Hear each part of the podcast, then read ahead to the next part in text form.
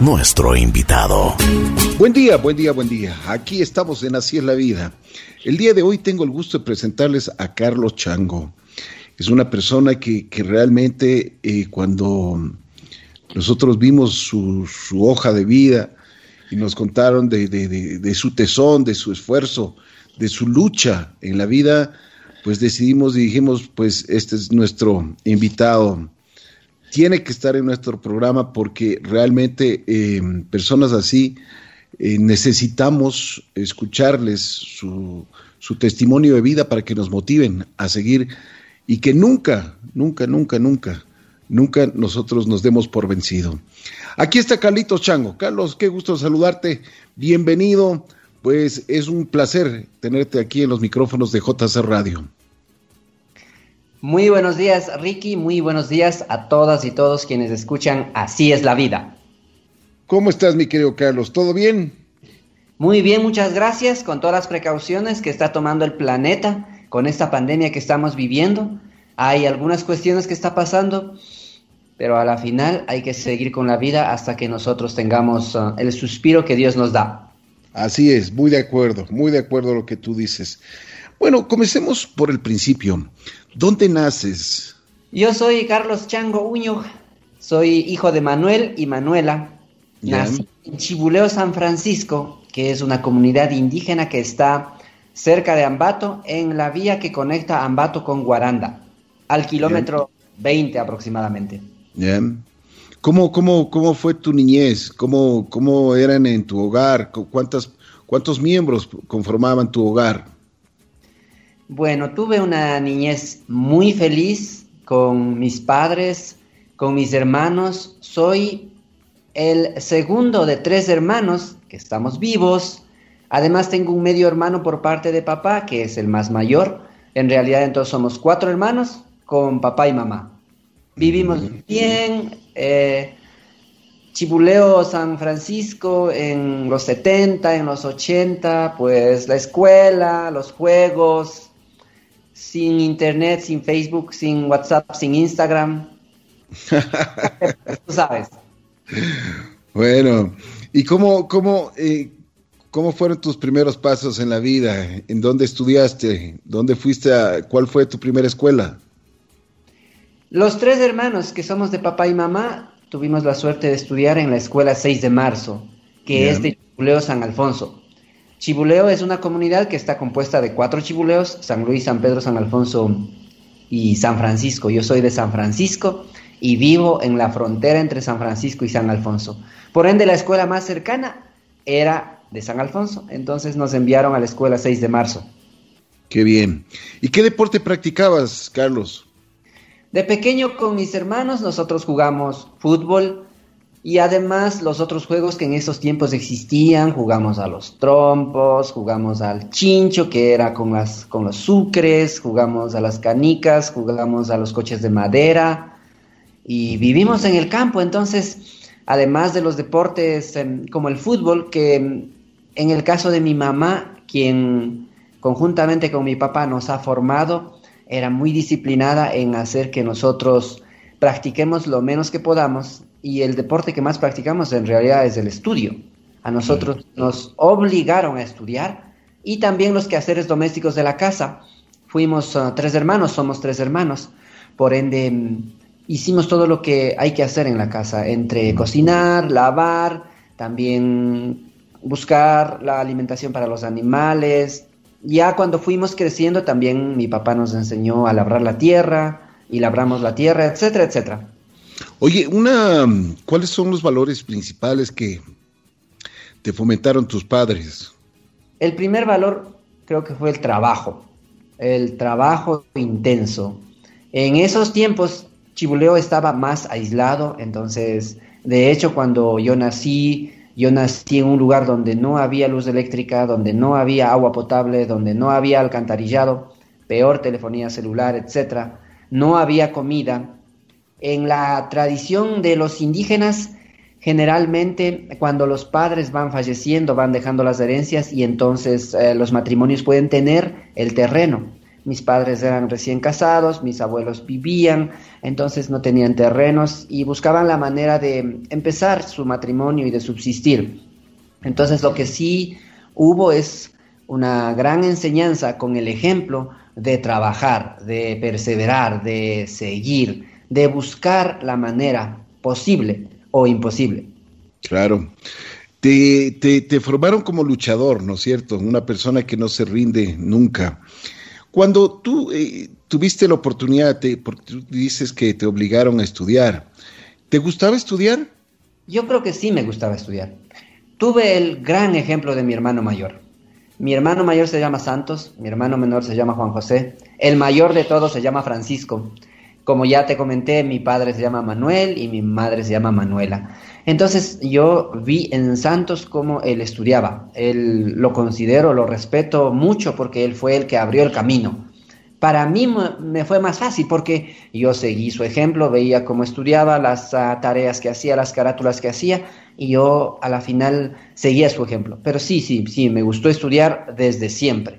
Fui muy destacado en la escuela y así seguí. Sí reconozco que más mi mamá nos presionaba. Mi mami no sabe leer ni escribir y ella la única manera, según ella, de asegurarse que nosotros estudiábamos era la arcaica, clásica situación de la educación memorística. Ella se aseguraba de que nosotros estemos repitiendo las lecciones de la escuela, digamos que en voz alta. Y entonces ella decía, ya, están estudiando. Esa fue la manera de presionarnos. Entonces tengo una memoria memorística fantástica gracias a eso. Qué bien, qué bien, qué bien. Bueno, ¿y cuándo sales de tu pueblo? ¿Cuándo, cuándo te das la oportunidad de, ir caminando por el mundo? Porque llegas a Harvard, a esa gran universidad, a esa prestigiosa universidad, que cuántos de, los seres humanos que, que, hemos tenido la posibilidad de estudiar quisiéramos llegar a una universidad tan prestigiosa y por supuesto, o sea, eh, hacer la carrera que tú haces. Sí, la transición desde mi pueblo fue paulatino, como en aquellas películas que siempre vemos que a medida que vamos estudiando nos vamos alejando de Chibuleo. Y ese es el camino que hemos seguido los tres hermanos. Yo fui destacado en la escuela.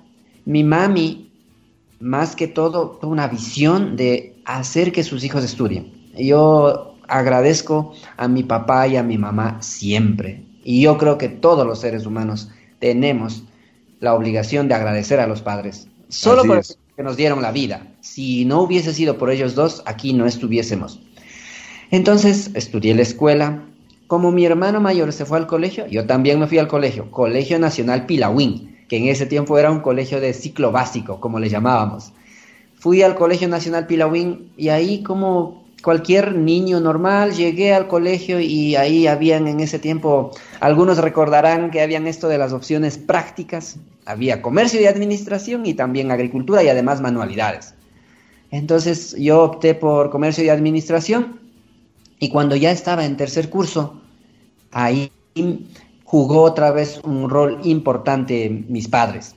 En ese tiempo mi papi era cargador. Y cuando yo hablo de cargador, no es el cargador de Samsung ni de iPhone, es en realidad el, el estibador del mercado. Entonces, mi papi estaba trabajando con un señor en Ambato como cargador y ahí le pregunta el patrón de mi papá, le dice, ¿tú eres casado? Y le dice, sí. Eh, trae a tu mujer porque debe de saber lavar ropa. Bueno, y mi mami en ese tiempo, bueno, antes, eh, se fue a, se hizo la bandera. Entonces, una de las cosas que tiene mi mamá y que yo ahora ya puedo ver es que hay habilidades de los seres humanos que superan todo. Idioma, lo que sea. Entonces, mi mami es una reina del networking, ella puede conversar con cualquier persona, hace redes rapidito, no necesita Facebook. Y ahí ya se hizo amiga de medio barrio Entonces, ya no solo lavaba donde mi papi trabajaba como cargador, sino que también lavaba la ropa donde la señora de la tienda, lavaba la ropa donde el odontólogo, etcétera, etcétera. Y uno de sus patrones era inspector del Colegio Técnico de. Entonces, ella como estaba con esta inquietud de qué hago con este segundo hijo que ya está terminando el tercer curso, preguntaba a todo mundo. Y en este caso, el señor inspector le dijo, pero yo soy inspector del Colegio Técnico Atahualpa. Que eso es eh, pasando a Ambato, digamos, ya como que viniendo a Quito. Y si, tú quieres, tú puedes eh, inscribirle a tu hijo en el Colegio Técnico Atahualpa y yo te puedo ayudar el cupo. ¿Se acuerdan que en ese tiempo se hablaban de los cupos? Y mi mami dijo, claro. Yo me acuerdo claramente cuando una noche llegó mi mamá y me dijo, tú sabes, a, ti te gusta, ¿verdad? Arreglar el foco y esas cosas. El único foco de la casa. No es que lo arreglaba, sino que cuando se dañaba yo lo cambiaba. y me dice mi mamá, ok, vas a estudiar, bueno, no dijo ok, sino que dijo, vas a estudiar electricidad en el Colegio Técnico de Atahualpa. Y en ese tiempo yo, adolescente de, ¿qué serán? 14 años. Bueno, entonces eh, fui a estudiar en el Colegio Técnico de Atahualpa el ciclo diversificado, soy bachiller, técnico en electricidad y ahí fueron mis años. Eh, siempre fui destacado en matemáticas y me considero excelente, gracias a Dios, en matemáticas. Y en ese colegio el profesor se dio cuenta de mis habilidades de matemáticas y me dijo, mira, tú eres bueno para matemáticas, deberías de estudiar ingeniería eléctrica en la Escuela Politécnica Nacional. Y ahí pues Quito. Entonces ya me gradué de bachiller, me fue bien, vine a Quito por primera vez en la vida. La misma escena de las películas en las que alguien que vive en Chibuleo se va a la capital, entonces los edificios y todo lo demás, y me y me inscribí en la Escuela Politécnica Nacional. Y lo digo con mucho orgullo, soy un politécnico frustrado, porque nunca me gradué. Vine a la Politécnica, hice el Prepo 1, perdí en álgebra y en física, como decimos ah, coloquialmente, entrando y perdiendo. ahí empecé, ahí fue mi contacto ya más profundo con las matemáticas, porque si en algo considero que es destacada la Politécnica Nacional, es en matemáticas, en física y en álgebra. Entonces ya estaba estudiando ya. Y iba bien, a mí me gusta la ingeniería eléctrica, estaba convencido que eso es lo que quiero estudiar, aun cuando había perdido álgebra y física en el primer semestre, nunca más volví a perder ya ninguna de las clases. Y en eso, en el año 95, pasa algo que mm, lo siento como una bendición, como un milagro, porque recién ahí yo me doy cuenta que existe Zamorano. Yo, sí, yo sí me di cuenta que hay Zamorano, porque cuando llegué a Quito, vi las calcomanías de Zamorano en los autos que estaban pegados y yo dije, este jugador chileno ha sido tan popular en Quito que hasta calcomanías ha mandado a hacer. Para que tú vayas viendo cómo, cómo era el nivel de conocimiento que yo tenía. Y lo cuento con, con mucho aprecio porque eso soy yo. Pero no, no era el Bambam Zamorano. En realidad existía una cosa llamada Escuela Agrícola Panamericana Zamorano, era una universidad de Honduras y muchos graduados compraban el sticker de Zamorano y lo ponían en sus autos. Así es, de acuerdo. Yo me enteré en el 95 gracias a mi primo que pues em, existía Zamorano, él me dijo que él quería ir a Zamorano. Mi hermano menor estaba terminando su sexto curso y él también, mi primo se llama Hernán Chango, a quien siempre le agradezco. Y él me dice, yo me quiero ir a Zamorano, es una universidad que está en Uruguay, tú que estás en Quito, ayúdame averiguando. Y cuento esta historia porque a la final jamás yo había planeado ir a Zamorano. Yo lo que sí tenía claro es que en la Politécnica tenía que ser destacado porque yo quería ir a estudiar un posgrado en el Politécnico de Barcelona porque me enteré de que las personas que estudian en la Politécnica Nacional se van a sacar sus posgrados en el Politécnico de Barcelona, que también es una universidad que hace ingeniería. Entonces, bueno, ya pues con eso ya me fui a Zamorano y, ya como que salí del país. Y ya, pero la, permíteme como comentarte la parte de Zamorano. Eh, un, uno de esos días que eh, en la semana en la que yo estuve buscando Zamorano se me fue difícil porque me fui a la embajada de Uruguay y, me dijeron, no, aquí no es Zamorano, no, usted está equivocado. Ya bueno, entonces debe ser en otro lado, estuve empezando con, conversando con otras personas y a la final ya vi con Zamorano. Cuando llego a la oficina de admisión de Zamorano, en ese tiempo recuerden que vendían prospectos de las universidades, que en realidad eran folletos, eran una publicaciones, unos libritos que hablaba de la universidad. Y lo que yo quería era comprar el prospecto para entregarle a mi primo y que mi primo haga su labor de ir a Zamorano. Esa era mi misión, digamos. Y llegué a ese lugar, me atendió eh, la persona que hasta ahora trabaja en admisiones allá, en ese lugar aquí en Quito, y me dijo, mira, el prospecto no vendemos, el prospecto regalamos, pero regalamos a quienes se inscriben para el examen de admisión. Yo hasta ahora le, hago, le hago bromas a esta persona, le digo, a ti te pagaban por número de inscritos para el examen, ¿verdad? Porque, yo tenía, en ese tiempo yo me acuerdo que estaba con 10 mil sucres. Y eso es lo único que tenía. Y le digo, bueno, pero yo lo único que quiero es el prospecto. Él me dice, no se puede. Digo, bueno, em, voy a venir el lunes. Y me dijo, mira, el examen de admisión es el próximo jueves. Era un día lunes, digo, era un día viernes, y él eh, casi que me puso entre la espada y la pared, y yo dije, ¿cómo hago para llevarle el prospecto a mi primo que ya estudia y que venga a dar el examen? Me dice, fácil, inscríbete tú. Digo, yo no quiero ir a estudiar agricultura. Me dice, es la única manera, porque tú te inscribes, además se necesitaba el número de cédula y como no había WhatsApp, no es que podía mandar un mensaje para decir, primo Hernán, mándame el número de cédula, te voy a inscribir ahorita, mándame un claro. nada, nada. Entonces, ya pues fui, me inscribí. Perfecto.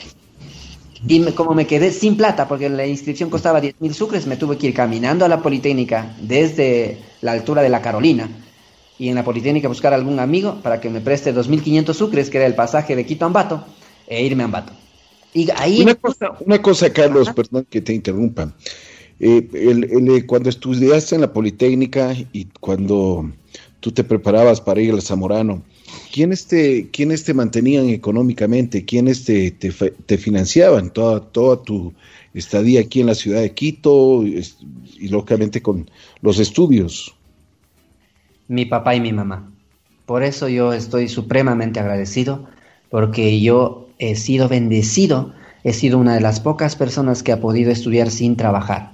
Yo ahora a la gente animo a que estudien y trabajen porque se gana amplitud de experiencia. Pero en mi caso, en ese momento yo creía que era importante concentrarme en estudiar solamente y quienes me ayudaron todo el tiempo, mi papá y mi mamá, siendo cargadores, siendo lavanderas, siendo vendedores de verduras al, al por menor en algunas ciudades como Pelileo, Patate, Ambato, yendo mi mami viajando a Guaranda, mi papi viajando a Atena, hicieron lo que era necesario. Por eso yo considero que todo es posible y todo depende de mí. Yo tengo una conferencia que se llama Todo es posible y todo depende de mí, porque yo creo que la decisión que un ser humano toma puede ser tan transformador. Ellos nunca se pusieron a quejarse como padres para decir, bueno, ya no alcanzamos, traigámosle a este man de Quito mejor que estudie en la Universidad Técnica de Ambato o nada de eso. Se esforzaron y al mismo tiempo recuerden que mi hermano mayor estaba estudiando y mi hermano menor también. Y además agradezco especialmente también a la Escuela Politécnica Nacional porque yo me di cuenta que había una beca de alimentación. Entonces yo apliqué a esa beca y a mí siempre me ayudaron con desayuno, almuerzo y cena. Entonces, esa combinación hizo que yo pueda estudiar aquí en Quito. Y yo sí estoy consciente de que yo sí, a lo único que me dedicaba era a estudiar. Yo lo que hacía era dormir, despertarme, ir a la universidad, estudiar, regresar, cocinar, comer, estudiar, y eso era mi vida aquí en Quito. Qué bien. Bueno, ¿y fuiste al Zamorano entonces? Sí. Eh, en el examen de admisión, yo me acuerdo que eh, la persona que me atiende en Zamorano me dice, mira, lo más difícil en el examen de admisión es el trinomio cuadrado perfecto. Yo ya estaba en el segundo semestre del Instituto de Ciencias Básicas en la Escuela Politécnica Nacional. Yo ya estaba viendo ecuaciones diferenciales, yo ya estaba viendo cálculo vectorial, yo ya veía derivadas e integrales en n dimensiones, que es de verdad matemáticas de alto nivel. Entonces, el trinomio cuadrado perfecto era lo más sencillo que yo podía. El examen de admisión yo lo tomé y me pareció muy sencillo en ese sentido. Claro, la parte de biología que yo nunca había estudiado, sí era una cosa muy nueva para mí. Gracias a Dios di un buen examen, escribí un ensayo, en ese tiempo se enviaba todo por carta, por uh, correo normal, entonces junté todos mis, documentos, envié, me llegó la admisión dos meses después, me dijeron, aplica una beca, porque el año en Zamorano costaba como 8 mil 900, 9 mil dólares. Y yo hice cuentas y vendiendo todos los terrenos que mi papá y mi mamá tenían, no llegaba ni al pasaje de ida. Entonces, sabía que esa no era la vía. Pero yo, cuando leí el prospecto viajando a Ambato, me enamoré de Zamorano. Me gustó. Yo ya me veía ahí, yo quería ir allá, qué lindo, que cómo, cómo hacen esto de estudiar con personas de otros países, el liderazgo y que la formación de carácter y que cada... Yo estaba estudiando en la Politécnica Nacional y ahí yo recibía clases parado. Y ahí nos contaba en ese folleto de que había un profesor para seis alumnos. Me parecía increíble. Yo dije, me quiero ir allá, pues. Apliqué y todo lo demás. Y a medida que iba avanzando ya en el proceso de beca, me iba emocionando aún más y al mismo tiempo iba teniendo mayor miedo porque dije, ya estoy entre los 20 clasificados para la beca, ojalá que me salga, ojalá que me salga, ojalá que me salga. Y a la final me salió la beca y me fui a estudiar para allá. Qué bien, qué bien. Oye, ¿y cómo te recibieron allá en el Zamorano? ¡Wow! ok. Eh, quiero también poner una historia. Yo, yo creo que tener sueños es importante. Y yo motivo, invito, persuado, convenzo a la gente de que tenga sueños. Mm. Nosotros, los tres hermanos, cuando niños tuvimos un sueño, que era volar. El vuelo que va de Quito a Cuenca y el vuelo que va de Quito a Loja pasa directamente por encima de Chibuleo. Y entonces nosotros dijimos, un día cuando seamos grandes tenemos que montarnos en un avión. Y dijimos, si seguimos ah, siendo pobres, porque sabíamos que éramos pobres en el sentido de ingresos económicos. Dijimos, nos vamos en un bus de Ambato a Quito, agarramos un, un avión de Quito a Guayaquil y de Guayaquil nos regresamos en bus y sueño cumplido. Pues cuando yo estaba a punto de ir a Zamorano, yo estaba a punto de cumplir ese sueño, porque a la final iba a montarme en un avión, a subirme en un avión. Eso también fue una cosa bien importante que me impulsó ir a Zamorano, porque Mientras mi mamá nos impulsó a estudiar la escuela y el colegio, ella siempre decía, a mí no me gustaría que ustedes estudien agricultura, porque para que ustedes estén viniendo al campo a estar agachando el lomo, mejor no estudien. Y yo tenía eso bien grabado y sabía que Zamorano era agrícola. Pero a la final me mantuvo el sueño de, em, de que quería volar. Y con respecto a tu pregunta, todas las personas que han conversado con zamoranos, más aún en esa época de los 90, saben que Zamorano les recibía de una manera cordial y amable y se encargaban de que nosotros pues nos adaptemos rápidamente. Tiene todavía rasgos y en ese momento estaban aún más marcados de una escuela militar. Entonces, los de segundo año y los de tercer año y los de cuarto año tienen, digamos, jerarquías y te reciben de tal manera que casi te olvidas que estás en un lugar ah, sin papá y mamá y que estás solo, porque te mantienen generalmente ocupado. Te, te, hacen un montón de juegos, yo lo veo con bastante alegría, siempre me da chiste de las cosas que yo hice cuando recién llegué. Y yo llegué así con, con el poncho y todo, indígena pues. Y ahí lo primero que te ponen son apodos. Y yo tengo un apodo, yo me gradué en el año 98 de Zamorano. Entonces siempre que se identifica, los graduados de Zamorano nos identificamos con otro, es por el apodo y por el año de graduación. Entonces, cuando me vieron de Poncho, y yo llegué en el 96, solo 11 años después de que Jesús Fichamba casi gana la OTI y que según lo que yo escuché en esos tiempos decían que porque el terremoto y no sé qué, ya pues a mí me pusieron de nombre Fichamba. Entonces yo Fichamba 98 soy Así me bautizaron en Zamorano y es el nombre zamorano con el que me identifican muchas personas. Qué bien, qué bien. Bueno, ¿y te gustó, te gustó la agricultura? ¿Te gustó lo, que estudiaste en el Zamorano? Sí, sí, me gustó mucho la agricultura, me gustó mucho el sistema de Zamorano que es el aprender haciendo. Eh, en el aprender haciendo es que se reciben eh, clases teóricas en la mañana y en la tarde se va al campo, campo, ahí con el asadón y con el machete y con la pala. No tuve ningún problema con el asadón, con el machete y con la pala, porque ya les conté que mi padre nos enseñó a labrar la tierra desde cuando teníamos 7, 8 años. Pues muy, muy, muy bueno. Y lo que más destaco de la educación que yo recibí en Zamorano fue algo que, a mí me sirvió, eh, la vivencia en Zamorano. Hay una cosa bien importante que yo ya he sido más consciente de cómo me ayudó, y es que a los todos los estudiantes en Zamorano tienen uniforme, todos. Entonces, todos andamos como los pitufos, azules, porque el uniforme es azul, camisa azul, pantalón azul. Y a los estudiantes de primer año nos obligan a poner todo el uniforme tal cual. Es decir, la camisa nueva, el pantalón nuevo, los zapatos son zapatos agrícolas, así de los que son zapatos pantaneras gruesos.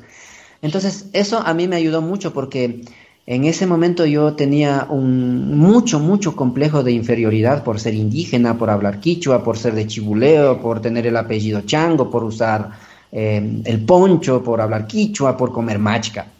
Esas cosas eh, me pesaban a mí, yo lo reconozco, fue una cosa que ha servido en mi crecimiento personal. Pero en Zamorano me di cuenta que todos comíamos, como Zamorano es un sistema internado, entonces todos comemos la misma comida y en primer año todos teníamos el mismo uniforme. Zamorano es uno de los pocos lugares en donde mientras más vieja la ropa es mejor el estatus. Y mientras más nueva la ropa, es menor el estatus. Entonces, a los de primer año nos obligaban camisa nueva, pantalón nuevo, los zapatos de esos, las, personas llamaban incómodas. Entonces, eso a mí me sirvió porque estaba en un lugar, y yo me, me acuerdo clarito, en un momento en el que yo estaba eh, trabajando en, el campo. Ahí creo que estábamos, no sé, moviendo estiércol con otros compañeros de módulo. Y yo a mi derecha tenía a una de las personas más hacendadas de Quito. Y a mi izquierda estaba una persona de, digamos, que cuyos ancestros eran asiáticos. Y claramente yo me acuerdo que dijo, ah, mi papá es el representante de Hitachi para el Ecuador.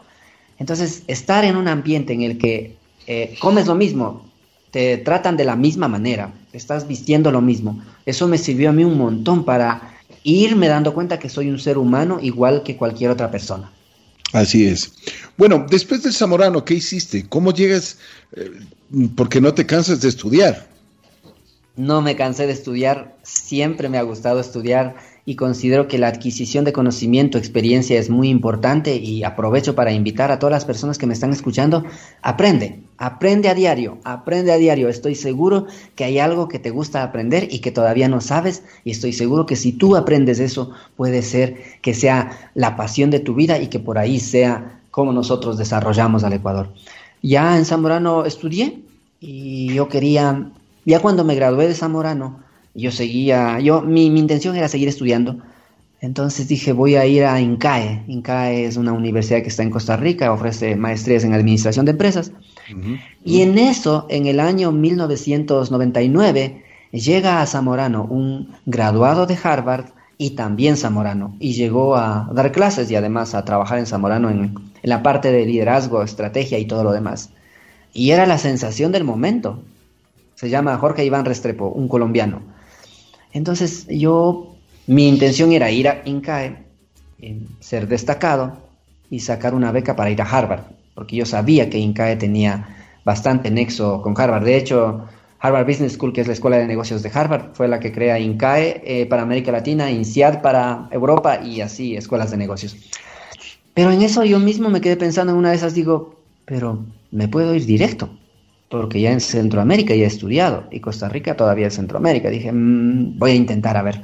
Y yo me acuerdo claramente por ahí, por el año 2000, ir donde la casa de este profesor y preguntar, usted, usted, usted yo, yo quiero ir a Harvard, ¿usted cree que yo pueda ir a Harvard? Y me dijo, claro que se puede, por supuesto que se puede. Tuve una gran dificultad, el inglés. Dicen que mm, las personas que hablan dos idiomas, y en ese momento yo ya hablaba dos idiomas, hablo quichua perfecto y también español, tal como ustedes lo pueden escuchar, más o menos perfecto. Y entonces, entonces, el inglés. El inglés para mí fue como que una lección de vida, porque siempre, siempre patiné con el inglés. En Zamorano me gradué, claro, pasé las clases de inglés, pero Zamorano para entregarte el título te, toma TOEFL. Tienes que pasar el TOEFL. Claro. Y resulta que no podía pasar el TOEFL. De tal manera que Zamorano dijo, mire, usted no ha pasado el TOEFL con el, con el mínimo requerido por la universidad, por ende su título, que aquí le mostramos, mira, aquí está su título de ingeniero agrónomo, se va a quedar en registro hasta que usted pase el TOEFL. Y cuento esto porque en el mismo momento en el que yo estaba sin título porque no pasaba inglés, estaba con la locura, porque eso es la palabra, locura de querer ir a Harvard para estudiar en Estados Unidos y obviamente eso es en inglés.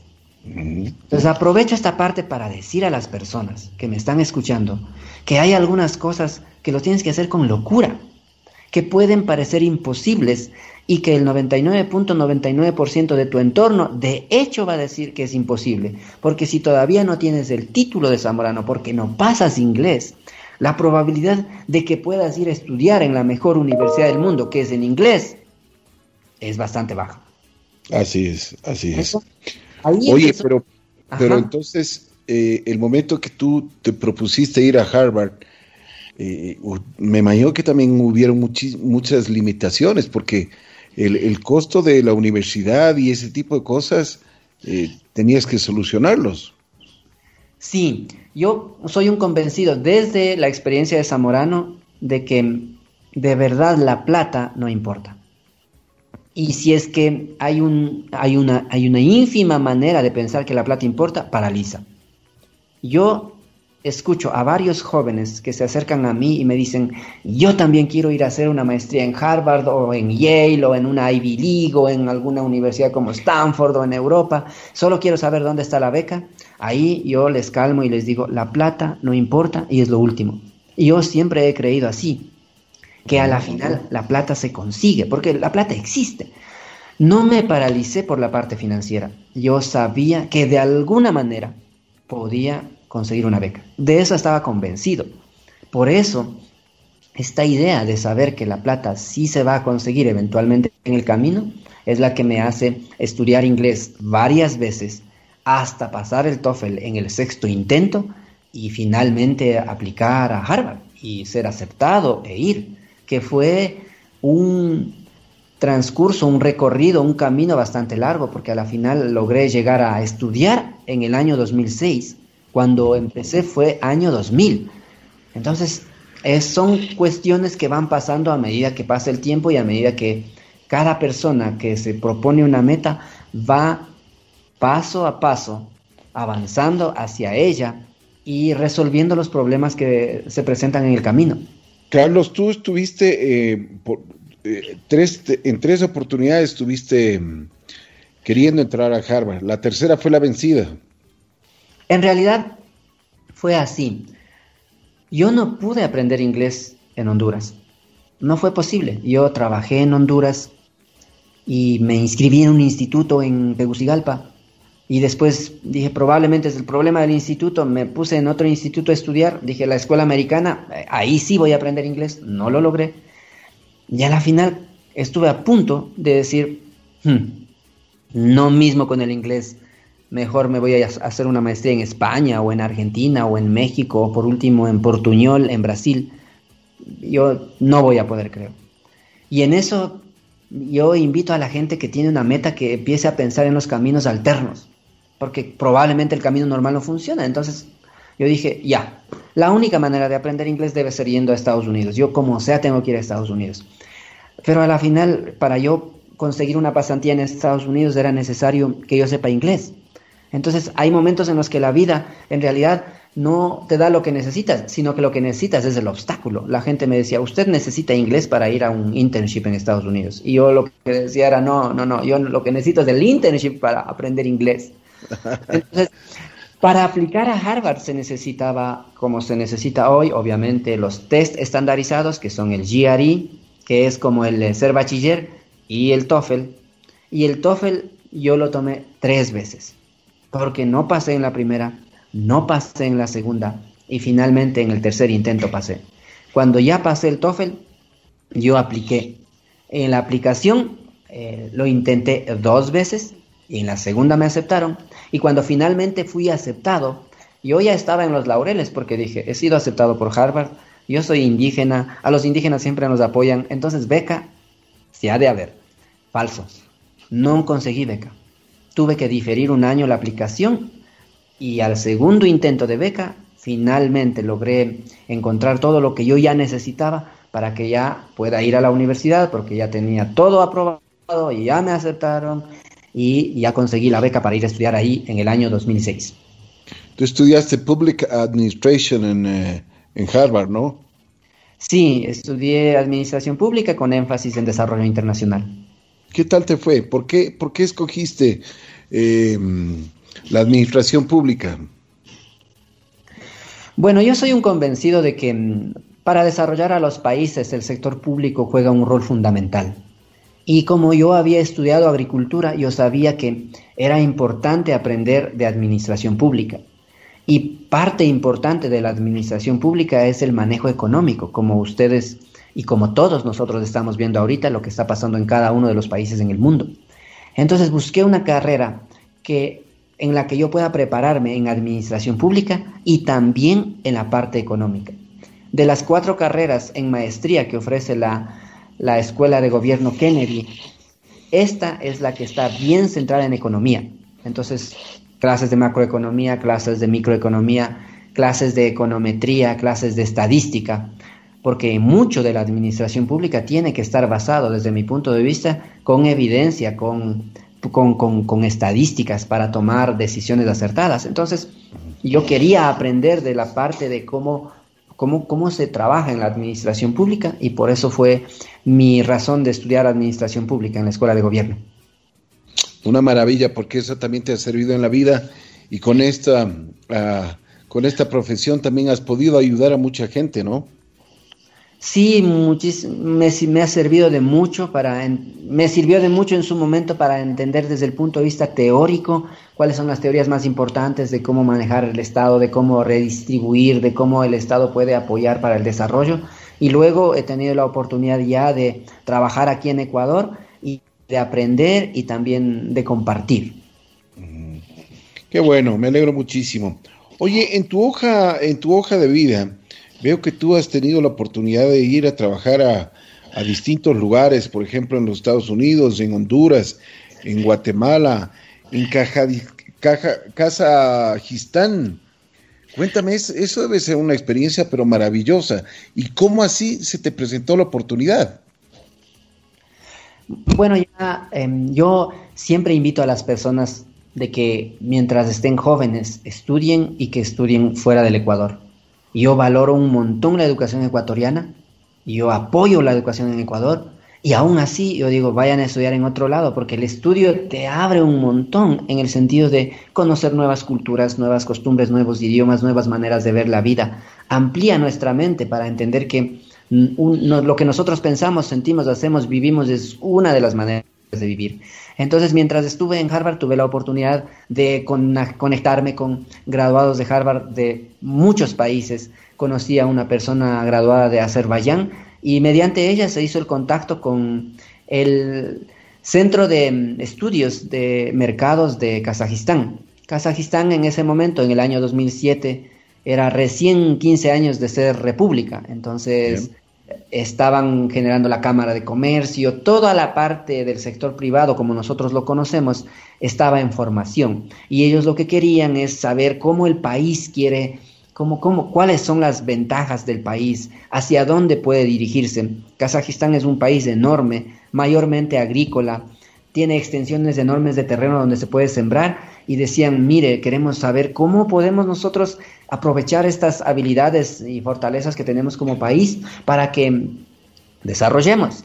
Y nosotros descubrimos en el estudio, yo estaba haciendo varios estudios en el sentido de a dónde se pueden dirigir y uno de los estudios era, dada las condiciones que tenía Kazajistán, cómo puede ser proveedor de este mercado de ayuda humanitaria mundial que es enorme. Entonces nos concentramos mucho en cómo puede ser proveedor de Naciones Unidas, cómo puede ser proveedor de estas organizaciones regionales, tanto en América Latina como en Asia y en Europa, cómo Kazajistán puede ser un proveedor importante ahí. Una historia de otro nivel, porque en Kazajistán, bueno, en Estados Unidos cuando fui la primera vez a la pasantía, yo me di cuenta que no podía hablar porque no tenía un buen inglés, entonces no me podía comunicar para que para que ellos me entiendan, ni yo entendía lo que ellos me decían. Pero sabía leer, porque inglés he estudiado desde el colegio, entonces al menos el verbo to be conjugaba.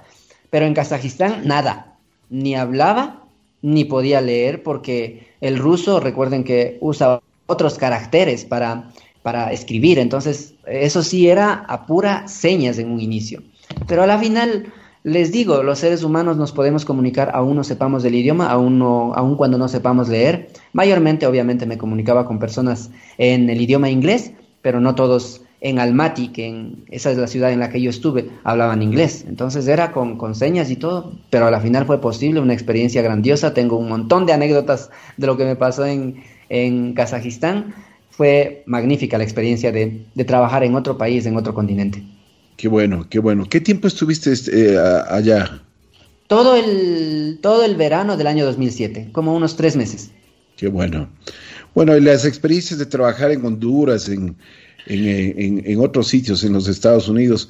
¿Cuál es, cuál es la, la, experiencia? Además de que tú nombrabas una cosa, que siempre has, has, has, tenido el orgullo de ser una persona indígena y te has presentado como tal en, en, todas las, en todo lado que has ido. ¿Tú has sentido alguna vez que te molestaban, que te hacían de menos, que, que, que, no te veían con los mismos ojos que tú les veías? Creo que eso mucho pasó de mí hacia mí mismo. Yo, de hecho, por ejemplo, en Harvard, nunca, porque la comunidad estudiantil, creo que la comunidad estudiantil casi en todo lado, en realidad es de cooperación, de apoyo. No, no sentí, yo, como te conté al inicio de Zamorano, tenía un montón de complejos que estaban en mi cabeza y creo que ellos probablemente hicieron pensar que yo fui alguna vez eh, discriminado. Pero no, no, no, no, más bien, ustedes saben, Harvard es una comunidad cosmopolita y ahí hay gente que andamos con poncho y hay gente que anda con turbante, etcétera, etcétera. Entonces, no sentí discriminación por ser indígena de ninguna manera. Siempre en Kazajistán hacía tanto calor que de verdad muy pocas veces me ponía el poncho, pero siempre andaba de camisa blanca y pantalón blanco y sabían que era de Ecuador y era así como Ecuador, ¿dónde está Ecuador? ¿Qué, qué, qué, qué, idioma habla? ¿Qué comen? Etcétera, etcétera. Muy, muy, muy bueno como para incluso compartir. Pero con respecto a tu pregunta, yo creo que mayormente la discriminación que yo sentí fue de mí mismo y creo que fue parte de el conocerme a mí mismo, de ir viendo quién soy, de dónde vengo y hacia dónde voy. Todo es posible y todo depende de mí. Ese es tu lema. Sí, ese es mi lema y como te mencioné hace un momento, tengo una conferencia basada en esa idea porque yo creo que de verdad todo es posible y todo depende de mí. Es tan importante esa frase porque yo siempre, no siempre, pero la mayoría de las veces escucho, más en el Ecuador, de que nosotros no nos responsabilizamos de nuestra parte, en cualquier situación. Entonces, de chiste, yo siempre digo, cuando en Chibuleo, cuando tú pierdes el partido de fútbol, es culpa del árbitro. Cuando no te va bien en el matrimonio, es culpa del cura. Cuando te quitan la licencia, es culpa del policía, obviamente. ¿Cómo es posible que me haya quitado la licencia si solo lo tengo caducado 10 años? No, no es comprensible. Entonces, todo depende de mí, quiere decir yo, yo tengo que responsabilizarme de mi vida y yo voy a asumir lo que tenga que asumir. Si tengo que buscar una beca, lo voy a buscar. Probablemente no te salga a la primera, pero te va a salir a la segunda, a la tercera. Probablemente no pases el TOEFL a la primera, pero a la tercera lo vas a pasar. No, es responsabilidad y aquí yo que soy indígena y con mucho amor a todos mis hermanos y hermanas indígenas, yo estoy consciente de que tenemos una historia de los 500 años, pero responsabilizar mi presente y mi futuro por los 500 años, eso de verdad no puede ser posible.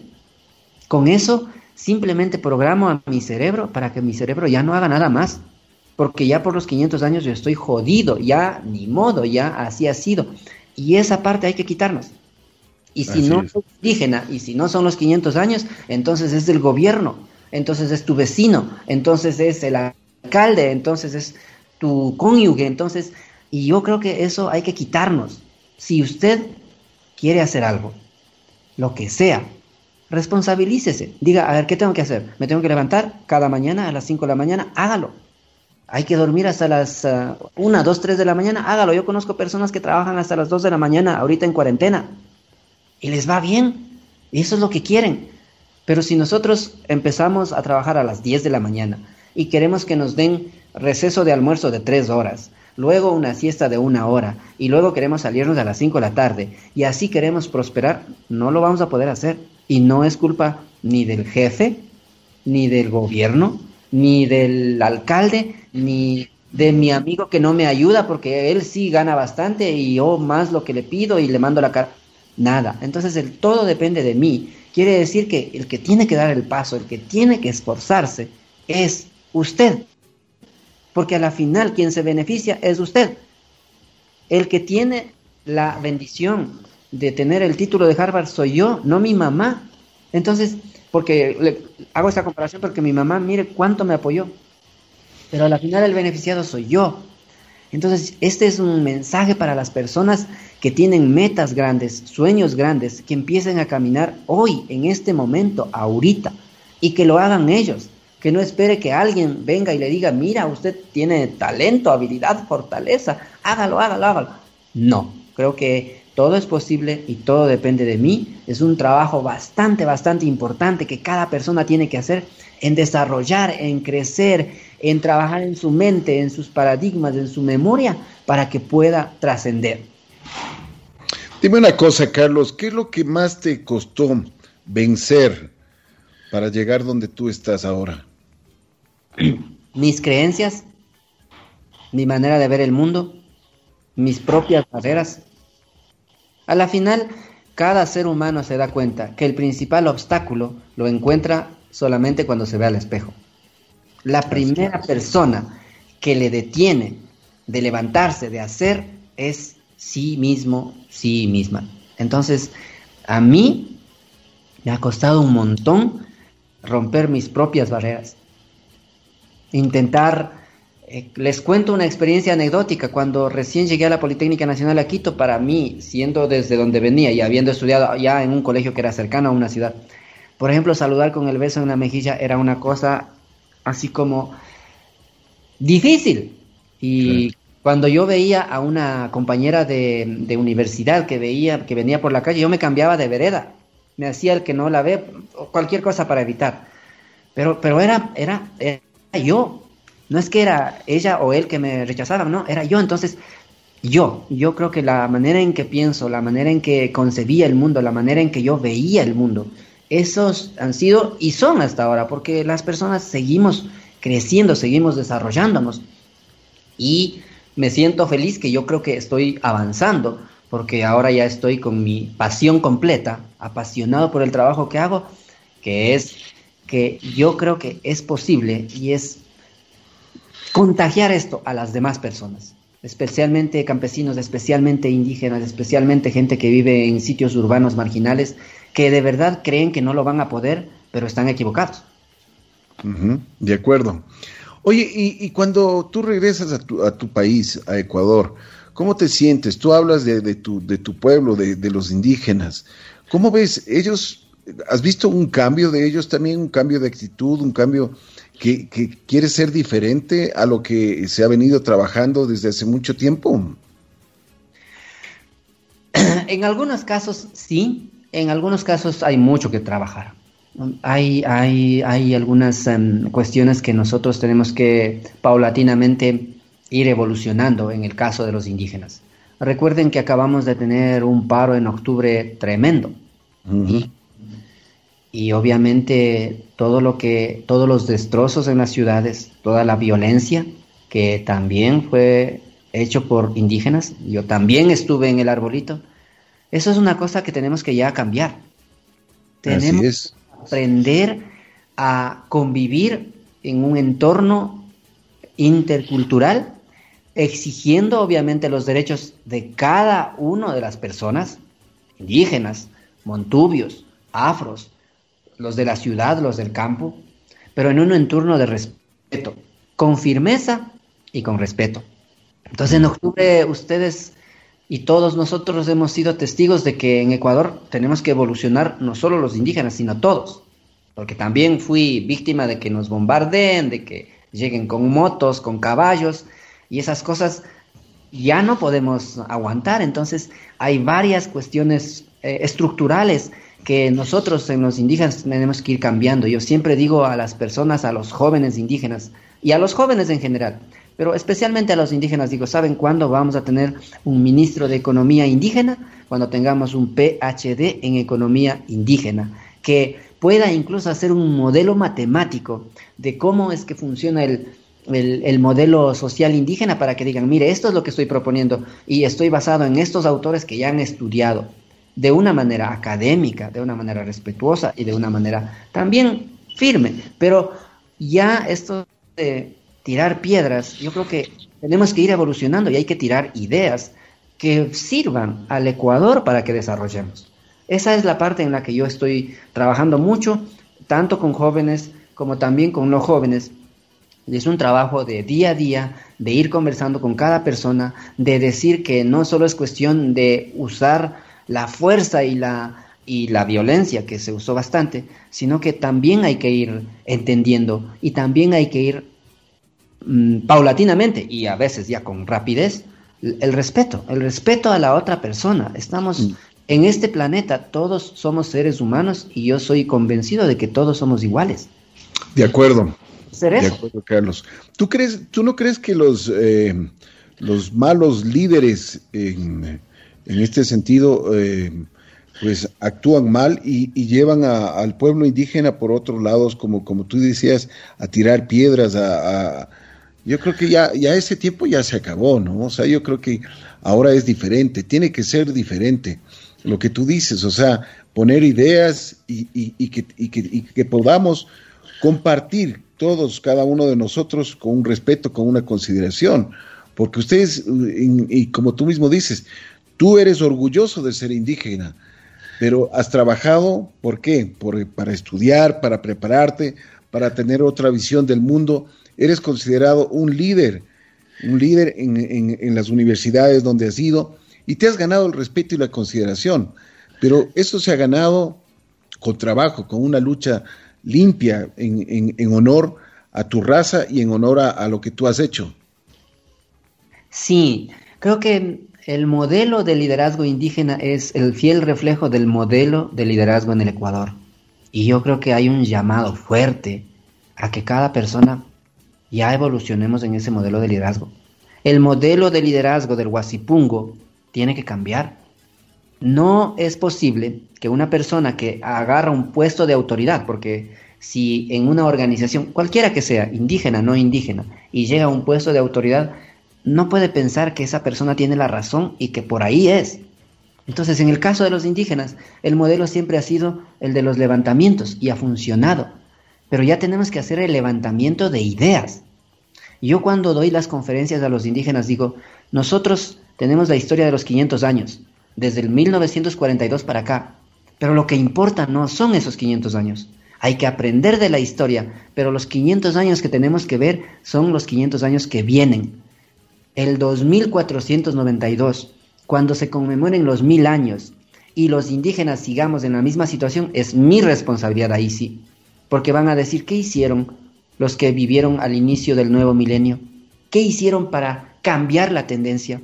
Si ya sé, ya estoy consciente de que venir a destruir Quito es malo, y no solo los indígenas hemos hecho eso, también hay vandalismo de todo lado, pero ya eso yo ya lo reconozco que es malo, obviamente ya eso ya no hay que hacer, hay que tirar ideas. ¿Cómo hacemos que este país desarrolle? ¿Cómo hacemos que cada individuo cuente, que cada ser humano cuente, independientemente del color de piel, del idioma que habla, de la cantidad de plata que tiene en el bolsillo, del trabajo que tiene, de a dónde viaja, independientemente de eso? ¿Cómo hacemos? Ahí es donde hay que trabajar. Y ese ya es labor de indígenas y es labor de los que están en la ciudad, de los que están en el campo, de los que son afros, de los que son montubios, de los que son blancos, de todos. Porque a la final yo soy un convencido de que si se adopta un modelo en el que todos cooperemos, todos ganan. Yo tengo evidencia de que cuando se trabaja con las personas que tenemos menos ingresos, también se gana. En Chibuleo, y lo digo también con, bastante, bastante orgullo, Chibuleo es la cuna de las cooperativas de ahorro y crédito. Y estoy seguro que Chibuleo, Chibuleo es una comunidad, ni siquiera es parroquia. Chibuleo debe ser una de las pocas comunidades cuyo Producto Interno Bruto supera los 500 millones de dólares. Antes en Chibuleo, cuando yo era niño o cuando yo era joven, jamás ibas a comprar comida afuera, cocinabas. Pero cuando el ingreso sube, todo cambia, aumenta el consumo. Antes usábamos zapatos Venus que costaban dos dólares, un dólar. Y a medida que incrementa el ingreso, aumenta el consumo. Entonces la gente empezó a comer afuera. Entonces la gente ya no compra Venus de 3 dólares, sino que compra Venus de 15 dólares. ¿Quién a la final se beneficia? También se beneficia la empresa. Si nosotros mantenemos a las personas en un nivel de pobreza, su nivel de consumo es bajo. Pero si logramos sacarles a ellos, el nivel de consumo va a aumentar. Y van a consumir, en lugar de Venus de 3 dólares, Venus de 20 dólares. ¿Quién se beneficia? La economía en general y las empresas que están en eso. Y esa parte es importante. Yo siempre digo que hacer negocios con la base de la pirámide es un negocio. Ya hay un economista que lo hizo desde el año 2000, los estudios científicos económicos, y funciona. Entonces, hasta desde el punto de vista económico, es rentable y existe rentabilidad social, rentabilidad ambiental, de trabajar todos en conjunto, de respetarnos, de dar ideas que funcione para todos. Porque yo también estoy convencido, es un criterio personal. Yo soy indígena, no soy dirigente de ninguna organización.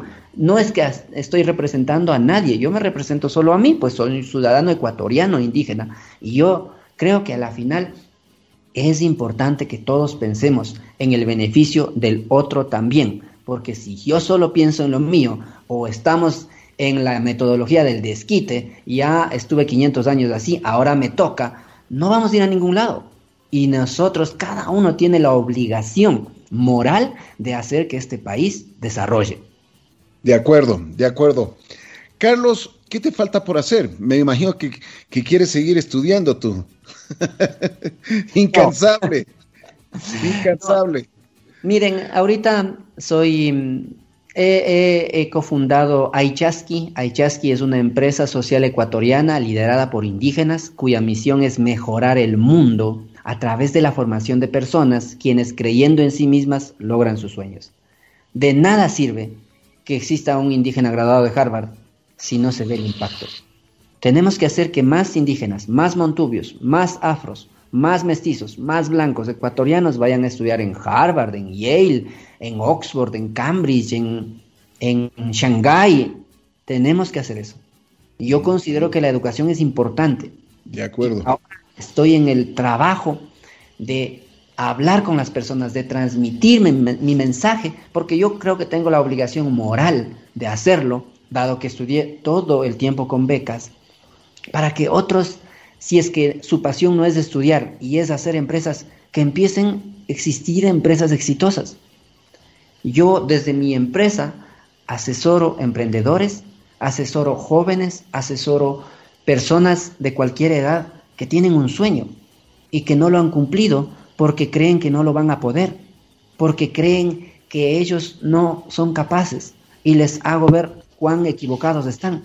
Ese es mi rol ahora, trabajar con los indígenas, con los uh, montubios, con los afros de Ecuador, de América Latina y del mundo, para que desde nosotros nos responsabilicemos y tomemos un rol protagónico en nuestro desarrollo, porque yo creo que es imposible que nosotros estemos llorando porque el gobierno no me dio chance y por eso no estudié. No, no, no, no, no. Nosotros tenemos que generar, cada persona es valiosa, cada persona tiene talentos, fortalezas, tiene un montón de habilidades que le van a servir para surgir y si una persona surge, surge su comunidad, surge su parroquia, surge su municipio, surge su provincia, surge su país. Entonces estoy en eso y obviamente estudio, estudio bastante de cómo hacer que el comportamiento humano vaya para ese sentido, vaya hacia esa tendencia. Estos son los hombres que van a cambiar el mundo, así yo escuché alguna vez. Y Carlos Chango, el primer indígena graduado en, la Universidad de Harvard, quien ha hecho, bueno, sigue estudiando, eh, eh, hizo sus estudios también en Zamorano y ha trabajado en muchísimos países, llevando siempre la bandera, la bandera del Ecuador, su bandera indígena y su pensamiento. Mi querido Carlos, te quiero agradecer muchísimo, muy gentil, ha sido muy interesante conversar contigo. Realmente eres una persona brillante, muy inteligente, una persona que que puede cambiar este, este Ecuador, este Ecuador maravilloso. Y tú tienes también la responsabilidad de seguir como tú dices, construyendo esto, ¿no? Este Ecuador, este Ecuador que tiene que ser cada vez más unido y llevar, en lugar de lanzar piedras y en lugar de estarnos quejando, pues tenemos que trabajar y, llegar, llegar a lo que muchas veces nosotros quisiéramos y como tú decías, a cumplir los sueños que cada uno de nosotros. Nosotros tenemos que tener sueños y me imagino que tú ya cumpliste algunos, pero te faltan otros también por cumplirlos. Sí, creo que las personas jamás dejamos de soñar y a todas las personas que me escuchan y te agradezco de verdad, de todo corazón por esta entrevista. Yo creo que todo ser humano tiene sueños y les invito a tener sueños y les invito a tener sueños grandes y asimismo con esas habilidades que cada uno tenemos, les invito a que con tenacidad empecemos a caminar hacia esos sueños. Soñar es gratis. Yo siempre digo, soñar ni siquiera cobra IVA. Entonces, por favor, sueñen, sueñen en grandes, sueñen y crean en sí mismos. Ustedes, todos los seres humanos, somos valiosos independientemente de todo, ya les he dicho, independientemente del idioma que se hable, del lugar en el que se nazca, del lugar en el que se viva, de la cantidad de plata que se tenga, etcétera. Los sueños se pueden cumplir. Y yo tengo obviamente este sueño de mejorar el mundo a través de formar personas, para que las personas crean en sí mismas. Mi sueño es que cada vez más exista gente mucho mejor que yo, porque ese es, yo creo que la trascendencia de cada ser humano, dejar personas que sean mejores, que si yo pude hacer una maestría en Harvard, existan personas que hagan doctorado en Harvard, que si yo pude llegar a formar mil personas, que vengan personas a formar millones, es decir, formar personas. Y en eso ustedes saben que en Ecuador hay mucho que hacer, hay que formar, hay que empezar a pensar en largo plazo. No solo soy yo, yo, yo, yo, yo. Acá todos queremos ser yo. Acá cada cuatro años todo el Ecuador es presidenciable. Eso no puede ser. Tenemos que trabajar en largo plazo. Yo tengo que soñar con que algún rato un indígena sea presidente. Pero probablemente tiene que ser un indígena que se prepare. Tenemos que preparar para que no sea, para que no sea el típico político que a veces nos tiene en realidad estáticos. Lo que nosotros tenemos, pero eso es una responsabilidad de cada ser humano. ¿Cómo estoy educando a mi hijo? ¿Cómo estoy educando a mi hija? ¿Cuáles ideas yo comparto con mi familia, con mis padres? ¿Qué piensan ellos? ¿Cómo yo voy transformando? Eso es importante, eso es fundamental. Lo más importante de una persona es dejar otras personas que sean mejores. Y ese es mi sueño. Y en eso es un montón que tengo que hacer. Porque todavía no he podido obviamente en colaboración con otros, porque es importante formar una red. Ninguna persona va a poder cambiar el mundo solo. Yo estoy consciente de eso. Entonces tengo varias redes, gracias a Dios tengo personas conocidas con quienes estoy interactuando, estoy aprendiendo, estoy escuchando y de esa manera formar personas indígenas, como les digo, gente de la ciudad, gente del campo, que vayan, que estudien, que se preparen o que si están haciendo una empresa, tienen un emprendimiento, darle idea decir, haz esto, haz lo otro, mira, ¿por qué no pruebas acá? ¿Por qué no pruebas allá? Te caíste, no te preocupes, tropezaste, no importa, sigue, levántate, camina. El único fracaso es cuando te quedas caído y ya no vuelves a recuperarte nunca más. Siempre, siempre que tengas vida, siempre que respires, siempre tienes opción de hacerlo una vez más hasta que te funcione. Yo creo que ese es el sueño que todos en Ecuador debemos tener Miren lo que está pasando ahorita en la pandemia. Cuántas noticias de las que no queremos escuchar estamos escuchando. Pero no solo es escuchar la noticia y decir, ay, qué malo que está mi país por esto. ¿Qué es lo que tú estás haciendo para cambiar eso? Desde donde tú estés, porque también tenemos la vieja concepción de que es que tengo que ser autoridad para cambiar. Eso es falso. Esa es otra creencia que también las personas decimos que para cambiar mi parroquia voy a hacerme presidente de la junta parroquial. No es así. Yo puedo cambiar mi parroquia desde donde yo estoy haciendo, desde como yo lo hago, porque ya solo con el ejemplo ya es un gran avance. Qué bueno, qué bueno. Un gusto haberte conocido, mi querido Carlos. Te felicito, te admiro mucho. Eh, ya desde que comencé a leer tu hoja de vida, dije, esta es una persona realmente muy valiosa y es una persona que ha trabajado muchísimo en su vida por ser lo que es hoy. Carlos, un abrazo especial, me tienes a la orden y así es la vida. vamos a continuar, vamos a hacer muchas cosas y por como tú mismo dices, todo es posible. Todo es posible. Muchísimas gracias. Un gran abrazo a todas las personas que me escucharon en Así es la vida y siempre recuerden que así es la vida, así de exitosa, así de fascinante y así de preciosa. Un gran abrazo, muy buen día. Gracias, Viqueo Carlos. Carlos Chango estuvo con nosotros, el primer indígena graduado en la famosa Universidad de Harvard. Bueno, y no solo eso, sino muchísimas, muchísimas cosas que él ha hecho en su vida y que nos contó un gran testimonio que nos motiva a seguir adelante. Gracias, Carlos.